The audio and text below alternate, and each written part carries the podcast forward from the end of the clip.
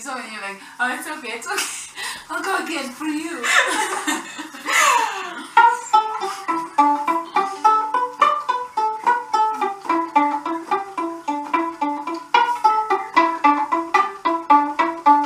Was ist gut?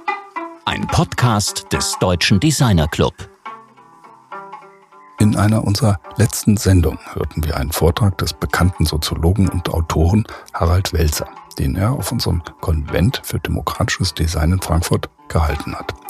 Er sprach unter anderem auch darüber, wie wichtig es sei, dass wir lernen, Ereignisse und Entwicklungen in unserer Welt immer mehr im Zusammenhang zu betrachten.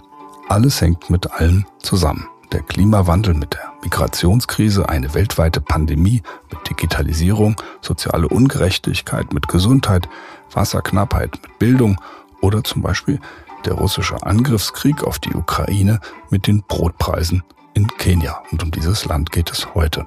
Willkommen im DD-Cast. Mein Name ist Rainer Gerisch.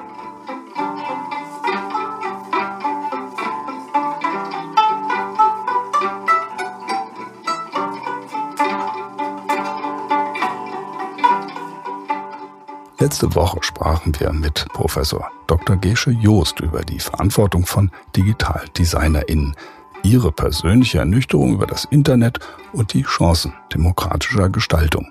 Gesche forscht mit ihrem Team unter Volldampf an Themen, mit denen unser heutiger Gast, die kenianische Architektin Etta Madete, tagtäglich ganz praktisch zu tun hat. Integrative Gestaltung, nachhaltige und zugleich bezahlbare Wohnung, Planung, die soziale Spaltung verhindern und demokratisches Miteinander ermöglichen.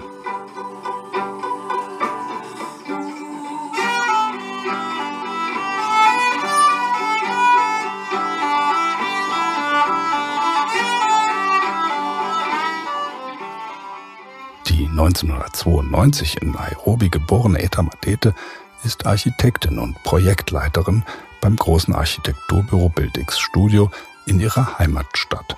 Sie entwirft, plant und managt, sie arbeitet aber auch an Finanzierung und Förderung von Großprojekten. Sie war Fellow am Aspen Institute in den USA, hat mit Rem Kohlhaas zusammen geforscht und hat zahlreiche Konferenzen und Workshops zu nachhaltigem Bauen moderiert.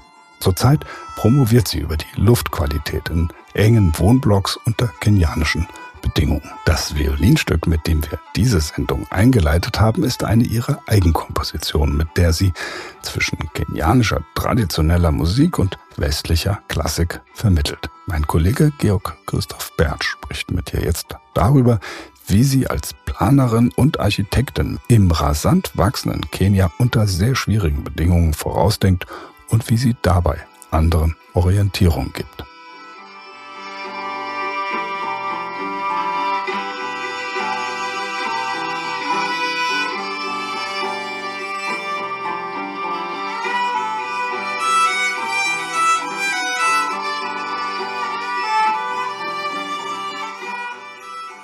Today we have Etta Madete Mukuba from Nairobi in our remote studios. How are you? I'm good, George. Hi, good to see you again. Yeah, it's great to see you again. So, what do you see when you look out of the window? Well, I live in a very random oasis in Nairobi where you have a beautiful little forest and a 1950s apartment block surrounded by, you know, 20 to 15 story apartment blocks. Um, and in this apartment block, it's just two stories it's a very old neighborhood. It has beautiful trees, it has monkeys um, and birds. Um, and we chose it because of that. Um, and I, I, feel like it is about to get sold off to a mega developer who will build 3,000 units on the same plot, but um, we're enjoying it while we can. So you are working at BuildX Studios. So let's first talk about what BuildX actually is. So what kind of studio is BuildX? BuildX Studio is a design, build, develop firm based here in Nairobi, Kenya. Um, but our main main anchor is in sustainable development and sustainable design. We care about social impact, so all our projects are environmentally friendly.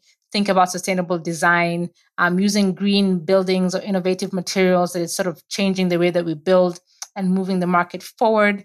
Um, but most importantly, we, we believe in social impact. So the projects we work on, such as schools, hospital, and housing, is trying to make buildings and a radically better world for people and for planet.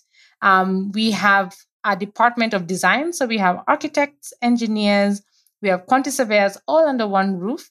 Um, but we also have a build department. So we also build projects and, and, and have a construction department. But also we have a development side. The development side is something new. Um, and it's because we realize that many times our clients may not have the same impact aspiration as we do. Um, and it's almost like we're forcing it down their throat. Um, so we decided we, we need to be our own clients in some of our projects. Um, so the develop the develop arm basically sources new projects. It searches out for financing, builds business plans and feasibilities um, for projects that are more radical, that are innovative, that are changing or pushing the needle for a radically better uh, built environment. Um, such projects is our affordable housing project, which is, is about to break ground. Um, and this project is uh, one that we developed from business plan, sourcing, funding, all the way to sales and marketing, which we're doing now. And we're going to design, we've designed it and we're going to build it. Um, that's just an example. But in other projects, we have been designers. So we get projects from architects and we design um, from clients and we design it um, from first principles. And in other projects, we're purely the contractors. For example, one of the one of our more famous projects we were the contractor and the builder for Francis Kere's project here in Kenya, um, which is the last project he did before he won the Pritzker Award, which is like the Nobel Prize for Architecture. Um, and it's here in Kenya in Turkana, and we were the contractors. So that's basically the full range. Um, we're a very vibrant community here in Kenya. We're about 40 staff across all the three different departments. Um, but the key thing and the key underlying thing is social impact environmental impact and consciousness of the carbon effect of the built environment. But but you seem to be um, you seem to have a cross functional position in the in the company. Um, as far as I understand, you're working in planning and in funding. Uh, in structural uh, strategic uh, topics, so this is um, for for a young architect. Um, I think it's a very challenging task um, so what is, what you're actually doing? Let's say starting in the morning. So what what is your work? If you look all, at all these different responsibilities that you have. Well, as an architect, your job is always fluctuating depending on what the, what question you're trying to answer. Um, and I think I always believe in answering a question. Um, so for the last three years or four years, um, I was answering how can you build sustainably in Kenya. So I was working on very many different projects and building feasibilities as well as doing design and architecture and looking at projects on site. But right now, my main focus is asking how can you build affordable housing sustainably in Kenya?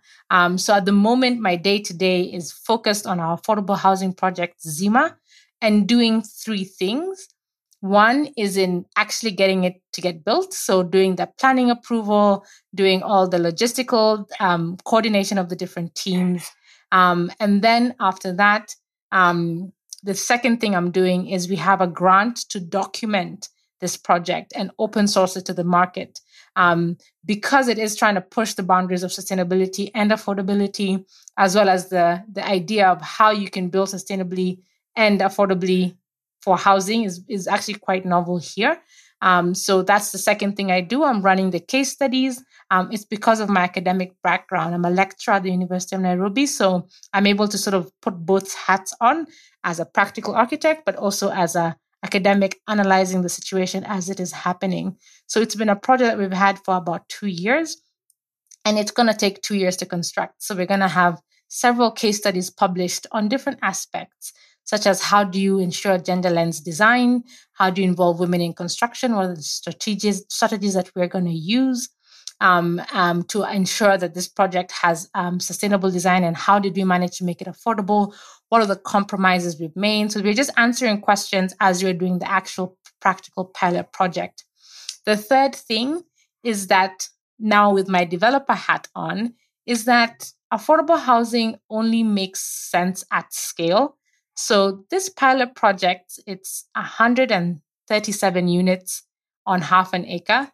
So it's a big project in itself, but it, it's making us almost zero profit, I'll be honest, um, because there's a lot of learning curves, but also in affordable housing, once you have a standardized model that you're trying to use and replicate, then once you're doing a thousand units or 2000 units, um, that's when it starts to make sense.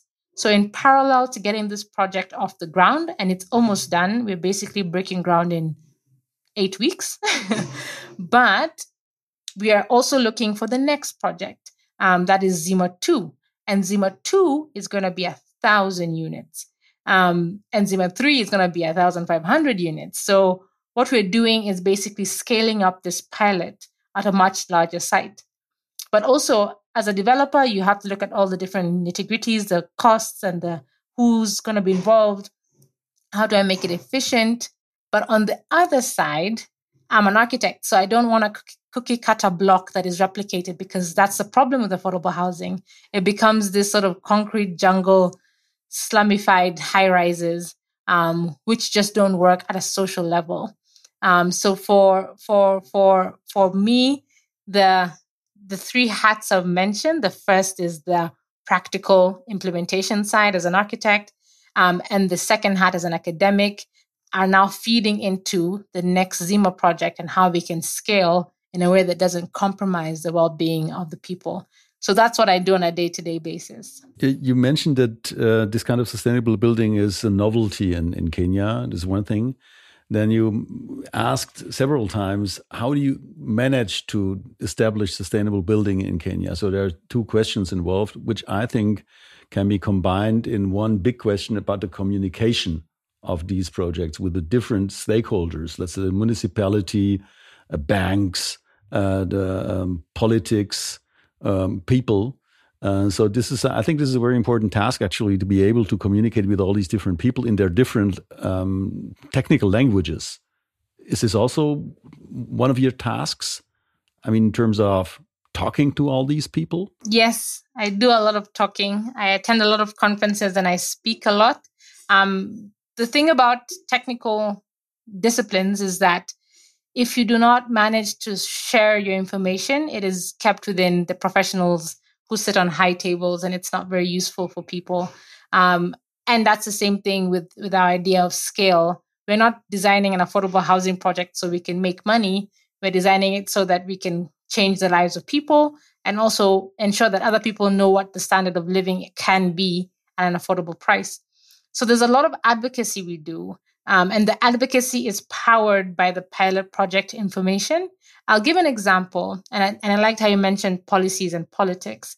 Um, for me to get this project onto the site, it has taken me about two years of planning approvals and permitting and jumping through a thousand loopholes and um, and our financing and our standing as BuildX is that we do not bribe, we, we are not corrupt.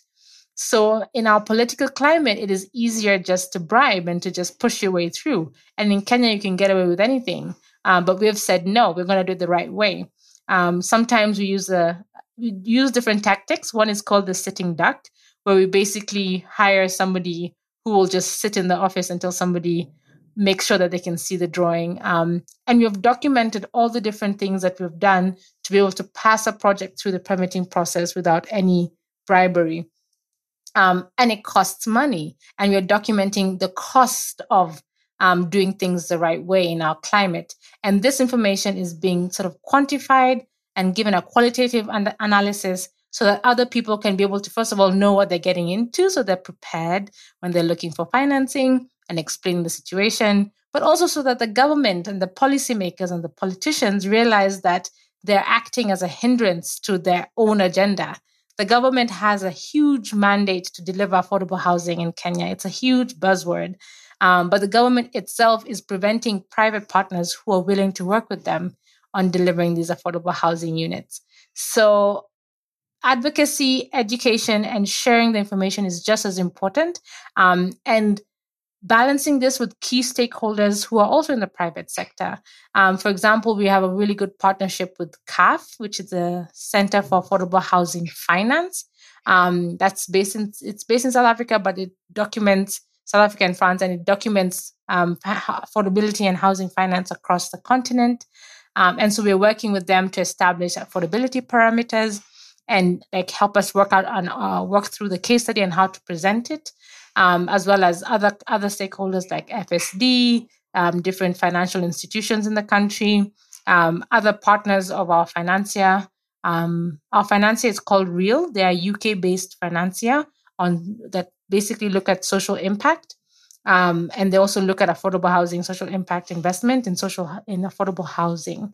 Um, and so we spend I spend a lot of time talking to people and beginning and doing advocacy. And then I spend the other half just making sure this project goes to site, making sure the future project is quite well established. Um, housing and real estate development is multi-sector. It has so many disciplines involved just beyond the building itself. It has the urban plan, it has master planning, it has the how do you create the right urban lungs? How do you provide the right social facilities? How do you provide the right transport infrastructure to support some of these facilities? Um, so there's a lot of stakeholder involvement um, and a lot of sort of piecemeal work. I do not believe that I will answer the question I'm trying to answer in my generation. I believe I'll move the needle for the next one. So I'm I'm I'm a lot more patient than I was when I started. Um, not I said patient, not lazy. I just sort of accept that it's going to take some time. The best I can do is ensure that what I'm doing is acting as a good exemplar for the next person and the next person and the next person. You you just mentioned uh, before in the beginning of your answer, you mentioned the governmental perspective. Uh, let's say the national perspective, or let's say maybe even the continental perspective. Of, uh, so I would like to um, let's say oh, through this scaling up of ZIMA one two three. Um, so what is if you look at the national perspective? So, what are the growth expectations in Kenya? Uh, what does this mean for the sheer quantity of um, of built space that must be produced uh, throughout the next years? Are there any expectations? Are there any statistics? Are there any numbers about what must be built? So, I don't have all the statistics in my head, but I have what the government wants. The government of Kenya wants to do in terms of housing. So we their goal was to build 500,000 houses um, in the next, well, in four years, so the Big Four agenda. So what has happened is that all the housing that has been that has ever or that is, that is usually produced in an annual basis in the Kenyan context is not even a thousand. Um, so annually, all the developers and all these big machines you see in the country don't even hit a thousand houses. And many times those houses are majority for the for the upper class or their money laundering activities for somebody just to wash their money. Um, so it's not for the affordable housing sector either. Um, and, and, as I said, I don't have all this, the full range of statistics. But if we are to hit a target of what is required, and that is a 2 million, 2 million housing deficit annual deficit. Um, even if all the developers tried to build what they were supposed to build every year, we still wouldn't hit that target. So the pie of need is so high and the supply is so little. So the scaling factor is the only way to ensure that we're able to meet future targets because um, current targets are completely undermet. So, from let's say, with our impression here from Europe, in recent years, it seemed that uh, only the big agglomerations were growing and that people were leaving the countryside. Uh, I know that you've been researching on country in the countryside report um, together with Rem Koolhaas. Uh, so, what does countryside mean in, in Kenya, and what is happening in what we would call country? the funny thing is, George, is that when we first spoke about this, I think we were in the midst of COVID. So, and we, we did the research just before COVID hit. Um, so right now it looks very different. So I think I can tell you the trajectory is that in Kenya, when we when we when we promulgated our new constitution, um, what happened is that a lot of the national money was that was centralized in the capital was decentralized to the different counties in the countryside. So towns and cities away from the capital had an influx of finances to be able to ensure that their infrastructure and their services, including schools, hospitals, that enable that create the, that that created that enabling environment um, were available. Um, and that meant that a lot of people, yes, Nairobi or the capital cities and the other two cities, that is Kisumu on the west and Mombasa on the coast, they're they're the hub or the attraction of employment. Remember, in urban development um, employment employment is a key driver of people where people live and why people choose to live where they live. So the cities are there to draw people as you know for employment. But as a Kenyan, the unique factor is that I have oh I have never lived or say that I I am from Nairobi. Um, if I'm asked where am I from, I'll say I'm from Gisambai in Western Kenya. Um, but I live and work in Nairobi. So many Kenyans have deep roots in the countryside. Um, so much so that if I don't go to the countryside or to my village um, in Western Kenya three or four times a, a year, I feel very lost. Um, and it is a sort of like 11 hour drive um, or 11 hour bus ride or a 10 hour drive. Um, so it's not near. Um, but since I was born, I've always gone home. Um, and my family grew up in Nairobi. We've been raised in the city. I've been raised in different countries. I spent five years living in Nigeria, five years in Italy. And every year, from whatever country we're in, my father would fly us back home. Um, and home, not Nairobi, home Western. Um, and so as the generations have passed, we have invested in that home. So right now, my father is retired in Western, but he's built a very like high end development with a gym, um, and he's basically investing back there because he wants to live in a certain level of comfort. So when you go to people's towns and their villages, you know, villagization per se, as Rem would put it, it's actually somewhere quite developed. Um, the thing or the key that is missing is employment. And so for for for for the countryside right now, and it's one of the pillars of our previous uh, our, our government that's just about to hand over to a new government was industrialization. Because if there's employment, people will move. Um, and employment just does not mean the business centers, and people are willing to work wherever there is work. Um, so at the moment, what that used to look like is that people used to travel back to the countryside for holidays um, and then come back work in the main cities. Um, and then people retire in the village. So you find that it's a very sort of a, very dynamic environment. But when covid hit and the cities became too expensive to live in and people were able to work remotely or they lost their work. Um, for example a majority of the lower income people in in the cities are working on you know labor work and a lot of the construction work went went dormant. So you find that everyone was just like okay i can't afford to live in nairobi if there's no work and the whole country shut down so people move back home. And where is home? It is the countryside. And, and in the countryside, they at least have land, they have security, they can grow something. Um, so it is not dire as it is in the city. Um, so this, the, the countryside became alive even more. Um, and you're finding that that the reality now or the question we keep asking people now is that we haven't actually planned our towns for this kind of future urbanization of future development. Um, so it's something that we need to make sure that we turn our eyes, and that's what the, the research we did with, with REM on is that we've, we've not we've not been paying attention to our towns, and they've been sprawling and urbanizing and creating slums just the same way that we, we, we we're we're trying just the same as the situation we're trying to solve in our cities. What I do believe is that yes, there's urbanization, um, but urbanization also means that the towns are urbanizing. So they're becoming like cities. Um, just a year, a year ago, one of our small towns was turned into a city because of its population dynamics. So it means that if it was uh, ignored until two years ago, then the city problems are still the same. Um, so it's important to be able to pay to pay attention to both.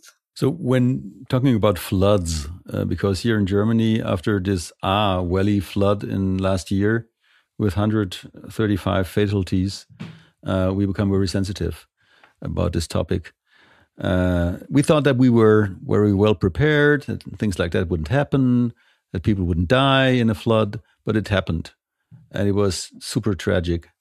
Uh, so you've been working for the Architectural Association of Kenya as a council member and coordinator for flood resilience uh, so tell me a little bit about what this is about, what what flood, what the flood topic is in Kenya, and what you've been doing there, because I, I think this is super important, not only here but also, well, I'm sure that it's relevant in, in, in Kenya to really be prepared for climate change and heavier rains or droughts. Yes, um, it it brings me some comfort that uh, that uh, that Europe is still it brings me a lot of comfort that Europe is still suffering from dealing with floods, and I I, I can't for the life of me understand why.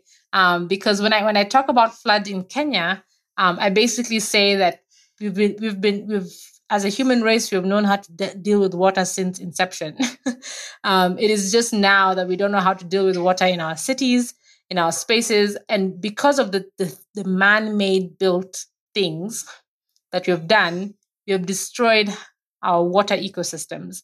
So of course, water is coming back and attacking us. Um, and so, in the Kenyan context, um, the most dire thing that is very close to my heart is that when there is a flood, um, what happens is that it, attack, it, it, it affects the most vulnerable communities. Um, it affects those with temporary houses or homes. It affects those with um, that get affected by waterborne diseases. It affects those that are in spaces where you find that they that that, that, that they were relying on that particular farmland or agricultural land to produce subsistence for their family and also to produce food for their food for them to sell so that they can they can they can survive another year. Um, so a flood a natural disaster completely wipes out the possibility of them to be able to live comfortably inside the shelter um, to be able to protect themselves against um, uh, hygiene issues such as health um, and then also to be able to eat um, so the fact that even in that scenario the people affected by floods are typically not the ones who caused it, causes the greatest frustration. Um, as I said, floods in Kenya, and I don't know how it is um, in Europe, are caused because we have either blocked something, we have over irrigated somewhere, we have done something man made because water has been flowing and working in our communities for a very long time. Um, and what we've done is that we've become super greedy and we don't understand the full value chain. So you are in the top somewhere irrigating a beautiful flower farm and exporting beautiful roses to Europe. Um, and down that chain or down that water system, it could be even hundreds and hundreds of kilometers away. There's a family that can't eat, can't have shelter, and are, and are dying because of waterborne diseases. Um, so it is a really macro level issue, um, but we keep seeing it as an individual issue. Like you, you person, don't build your house here, move it here. Um, and I believe we're analyzing it in the wrong way. Um, so the work we're doing with the council is to first of all elevate the problem because it is a macro level issue. Um, the waterways are not designed across county lines or district lines or political centers. Waterways are designed as a natural system that starts in Cairo, connects all the way to Mozambique, um, and and connects all the way to the coast of Kenya. So so it's important that we we talk to all, all the different stakeholders at that level. And that's what AK is doing, um, Architectural Association of Kenya. But then also at the individual level, we're beginning to sensitize and educate people that if your this area flooded last year, it is likely that it might flood again this year. Um, because what people do out of just necessity is that they just build again um, in the same place and suffer through the same things.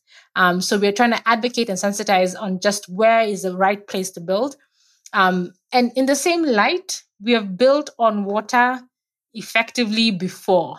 Um, so the issue is not necessarily where you build, is how you build. Um, so we're looking at how we can create a prototype of a flood resilient home. What materials do you use? How do you raise your building above the water line? How do you measure the water line when it's a dry season? Um, and that's sort of like the initial steppings of the work. Um, and we're hoping it's able to sort of pick up a little bit, both at the granular level, all the way at the macro level. So this is very interesting because um, the entire complexity and interwovenness of the European river system is also only be starting to be researched on. There's one compendium published by Klement Tockner and others, which is called Rivers of Europe, which has been published only since some years. Uh, so it's uh, as we know, rivers are well, the river systems are at least as complex as, as our organism. And uh, so what you just mentioned is, um, let's say, you, you, let's say you trace it back to greed, but it's also you can also trace it back to misunderstandings, to complete ignorance, and uh, also to stupidity in a way. Uh, we dealing with water. Indeed. but but uh, before we, we come to our last uh, question, I would like to ask a question which is really important for us at the DD is a gender topic uh, is something in the, in the very DNA of our of our work here. Uh, so working as a young woman in a predominantly male context is um, evidently always a challenge. Uh, we are dealing with this all the time here, uh, diversity and gender. Uh, so is this being discussed in your context, and or how are you dealing with this gender topics in your daily work, and what are your experiences so far? Um, thank you for that question. Um, I think today is actually one of those days where I've really felt that gender gap. Um, I was there's a conference that a big conference is happening. It's called the East Africa Property Investment Summit, and it's a big one for developers. A lot of talk of affordable housing. Um, and when you step into the room, you can see, okay, there's just one woman per table, and there's hmm. hundreds of people here. Um, and then uh, an organization that is trying to push that called Wire. So it's an organization called Women in Real Estate. Um, it's an association that I'm a part of um, as a member um, and also a great advocate, um, basically today published a letter saying um, that they counted and this conference only had 15, 15% of the speakers were women. Um, and they said this is unacceptable. And so that gives you an idea about the range. So the issue is systemic. It is still happening as of today. Um, the 15% of female speakers in an organization that is spanning the entire region is kind of, to be honest, ridiculous, um, especially because you're talking about issues spanning the entire um, property and development uh, arena. But the fact that there's an organization that is documenting this, that is calling them out, um, such as Wire, um, is, is, is a step in the right direction. Just to give broad strokes, in Kenya, there are 8% of the registered architects in Kenya are women. Um, 8% of the registered quantity surveyors are women. And 11% of the engineers are, are women. Um, and in all of these, any female owned firm or company usually is less than less than 3%. So even if at the moment there's a lot of talk of, oh, there's so many there's so many women in, in, in, in, in construction now. There's a lot of push. It's not. It's because the women that are there are quite, they're quite, they're trying to advocate and they're trying to push. Um, and, and in this same scenario, you find that, for example, when I go to site or I go to a client meeting, the first thing, you know, I'm, the first question I'm asked is that, do you want to help me serve tea? Um, and I'm like, wait, I'm, I'm actually the construction manager. I'm in charge of this site and I'm basically the person who hired you. So there's still this sort of mental perception that women have their place. Um, and if you're not a strong woman who stands firm and ensures that, you know what, I'm not going to be the loud shouting feminist, but I'm going to make it clear that it's important that you know how to address these issues, um, it's not going to change. Um, so we are making good progress. There's the scale of the fact that it's a systemic issue. Um, and there's also the other side where there's a lot of effort in trying to make sure that there's female representation, but it's still a far cry from what it should be. Um, the construction industry in Kenya is, let's just say, extremely male dominated. And it's not even about, you know, females don't want to do it. Um, the issue is that they shouldn't. Um, and that's the first step that we need to get through is that women can build, women can be in technical courses. Um, and that means educating both men and women because women are the ones who raise these men. Um, women are the mothers of these men, the sisters and the brothers. So they've also ingrained in their minds that this is what a woman should do, this is what a man should do. Um, and so that perception is changing, but at a very slow rate and almost exclusively in urban areas the rural areas and the countryside is almost it's even even harder. There's some great organizations. Um, I'm a great advocate for um, a, a, website called Landesa, which is basically documenting um, land land rights and home ownership in Kenya. Um, in Kenya, for example, 1.5 percent of all land titles, all land titles are under women's name. So basically, 1.5% of all the land is owned by women. which is crazy because you're 50% of the population. So um, Landesa is basically documenting this and educating women. And in this fact, when it comes to land ownership and home ownership, for me, it is an issue with women not having the right information because Kenya has wonderful policies when it comes to marriage rights, land rights, land registration. It's just that these policies are not translated to the right audience. Um, and the people making these policies don't want it to be translated because, you know, it might not benefit them. So it's the same thing. We have an amazing constitution. We have an amazing, amazing requirements when it comes to women. But how do you implement this? How do you translate this? Sometimes I say, how come our construction drawings are not in the local language? How do we expect that other people can be able to build what we're saying if it's in English? Um, so it's sort of like, how do you translate this information and this jargon uh, and this technical information to people who really need to use it? Um, at BuildX, our sister company, Buildher, trains women in construction um, and is also sort of pushing that needle forward. Um, but also, we have quotas. For example, we need to have 50% women on site. And when you have that kind of quota, you look for the women to make sure that they're on site. But if you don't look for that quota, you'll find that the women won't even approach the site because they know that they won't get accepted.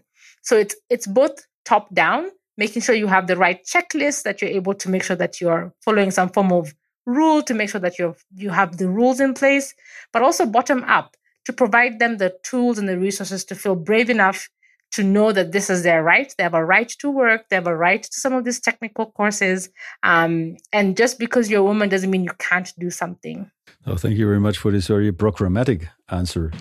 This was just much more than a personal statement. It was a kind of a political pamphlet in a way. So thank you, thank you very much. So now we must come, as you know, the subtitle of DDcast is "What is Good." Uh, so we must get to the last question, short question. I think it's it's a, it's a, it's a very specific one. So what is good?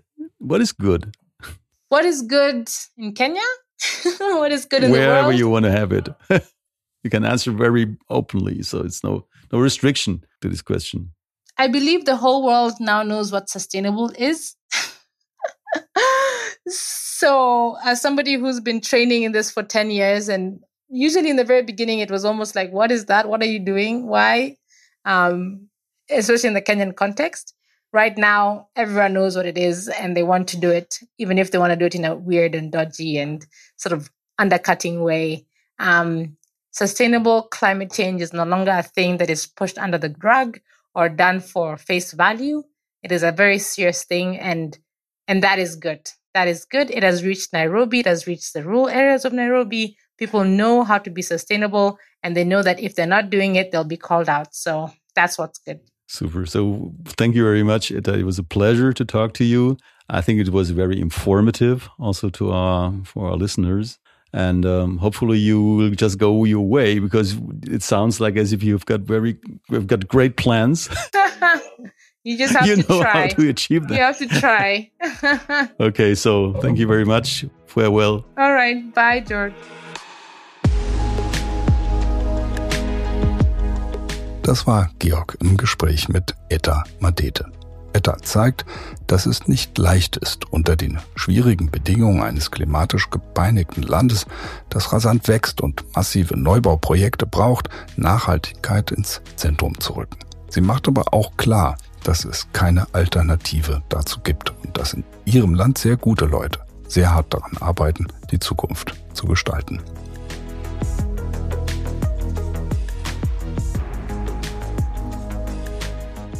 Nächste Woche reden wir mit Hella Jongerius, die als eine der erfolgreichsten und renommiertesten internationalen Designerinnen gelten darf.